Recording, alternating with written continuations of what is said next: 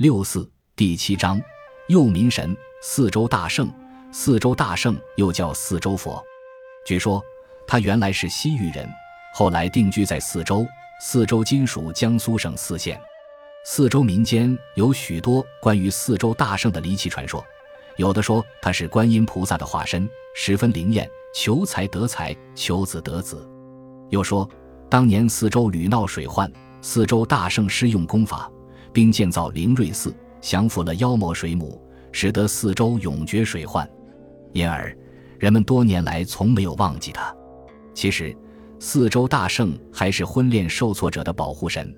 这里流传着一个故事：话说有一条洛阳江，流经福建的惠安和晋江两县的交界处，江水湍急，过往不便。相传宋朝时，大书法家蔡襄的母亲怀他时。有一次渡江，因江上无桥，只得船渡。江水翻滚，小船颠簸，蔡襄之母吃尽了苦头。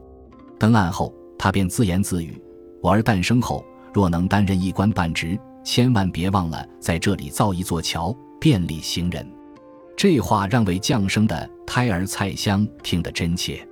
后来，蔡襄果然当上了泉州太守。他不负母望，来洛阳江上造桥。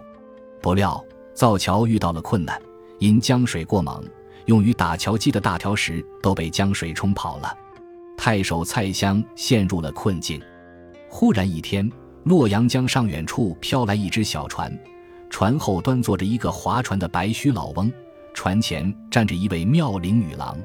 虽然江水怒吼，水流急迫，但小船却稳稳地停在了江心。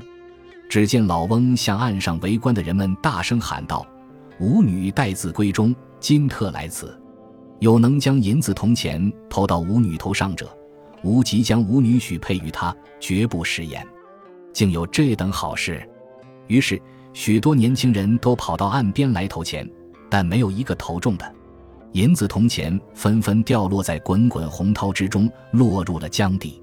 原来这妇女并非常人。老翁是土地爷幻化，女郎是观世音变成。他们清晨来到，傍晚划走，日复一日，几个月过去了。落在江心的银子铜钱铺了厚厚的一层，成了河桥的奠基石。但是人们久投不中，不得要领。恰在此时，有一个聪明的四周漂亮小伙想到了一个好办法。他暗自思忖：如果手握一把散碎银两，做扇形状投江过去，也许能够成功。他就按照此法，将大把散碎银两做扇形状投了过去，还真灵验。其中果然有一块轻轻地击中了女郎的头部，大家为他的成功齐声欢呼。殊不知，这时观世音感到敲击已经垫成，而且他也相中了投钱的小伙，就暗使法力，将一小块银两放到了自己的头上。老翁不识前言。让小伙子到凉亭去见面，但令小伙子没有想到的是，他往凳子上一坐，就永远的站不起来了。原来他的灵魂被观世音度化到西天成佛去了，而他的肉身如泥塑般将坐在了亭中，变成了民间顶礼膜拜的四周大圣。但是在世俗人的眼中，四周大圣的婚姻是不幸的，他在人间并没有得到爱情，使婚姻受挫。为此。四周大圣就成了人间婚姻爱情受挫者礼拜的对象，这个富有人情味的故事得到了民间的认同。于是，在惠安、晋江一带，老百姓修造了许多供奉四周大圣的凉亭。恋爱中的情侣、婚变中的夫妇就常到凉亭中来，在他们信奉的四周大圣的脑后挖上一点泥巴，以求四周大圣的保佑。本集播放完毕，感谢您的收听，喜欢请订阅加关注，主页有更多精彩内容。